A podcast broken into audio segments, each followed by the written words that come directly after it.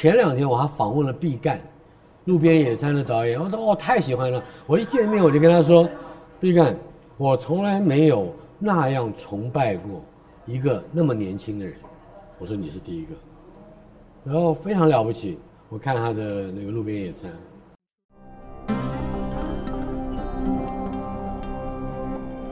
山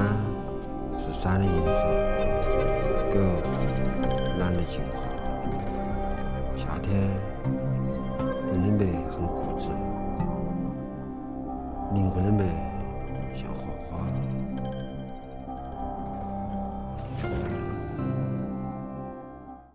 有人说，哎，这个作家或者说这个导演，透过他的什么作品，年轻的时候崭露头角，而且已经取得了这个呃大家的认识。毕赣不是，他是一出手就是个是个大经典啊。我可能夸张了，但是对不起，这个我看了那个《路边野餐》之后，反反复复的、反反复复的回味，呃，不光是美学上的。技术上的，也包括了意念上的，呃，很难得有一个能够在对于创作这件事情的技术，以及美学，以及知见啊，也就是对人生的思考跟看法，有这么绵密详沾、丰富厚实的表现者，呃，这种创作者太少了，有的时候太急的说人是天才。会有一点蔑视，或者是引人蔑视他的努力，所以我不太知道他是不是真的天生的，或者说，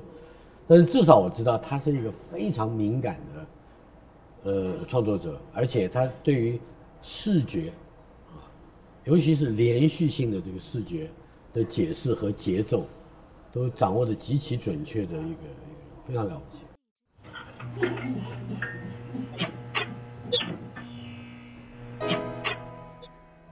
命运不光的时候，为我指起是设一下风车，源源不断的自然。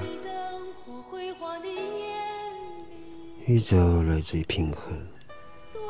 附近的星球来自于回声，沼泽来自于地面的石面，褶皱来自于海，冰来自于酒，通往岁月路程的印记等。通往我现实的是否？一定有人离开了会回来，腾空的竹篮装满爱。一定有某种破碎像泥土，某个谷底像蛇一样摊开。既然讲到毕赣，呃，而且讲到了一个创作者有没有可能，在他的必要的条件啊，养成的必要条件里面，包含了大量的去阅读或者是观赏他日后所从事的那个创作活动。比如说，一个电影导演是不是应该在年轻的时候要看很多电影？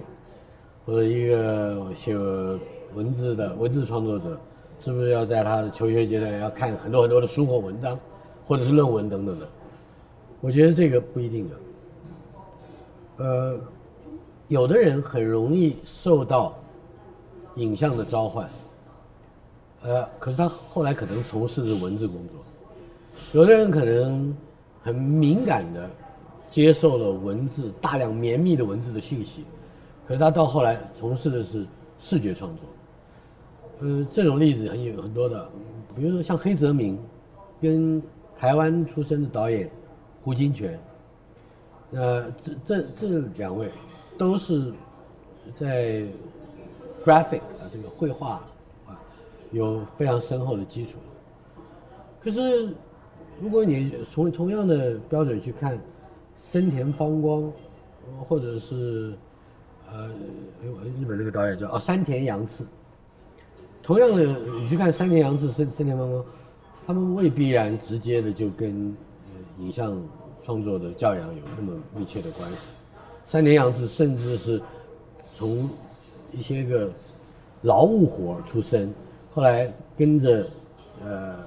我记得好像是桥本忍去学编剧。啊，野村芳太郎我就跟着他去学编剧，他才呃慢慢的成为一个导演。那我举山田洋次的例子，并不是说他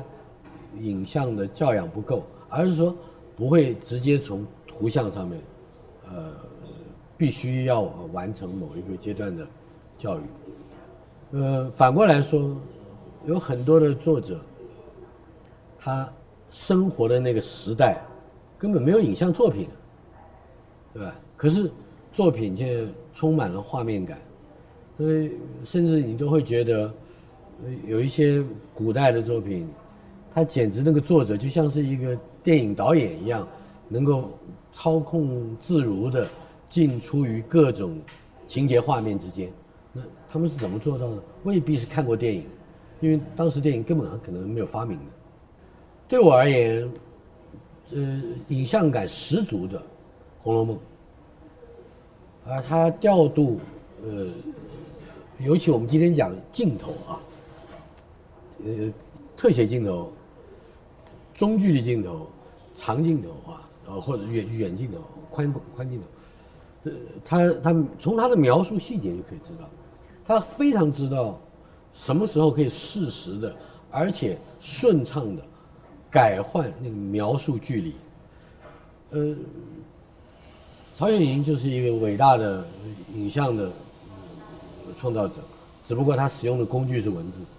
他表现的工具也是文字，这就是为什么《红楼梦》到现在很难被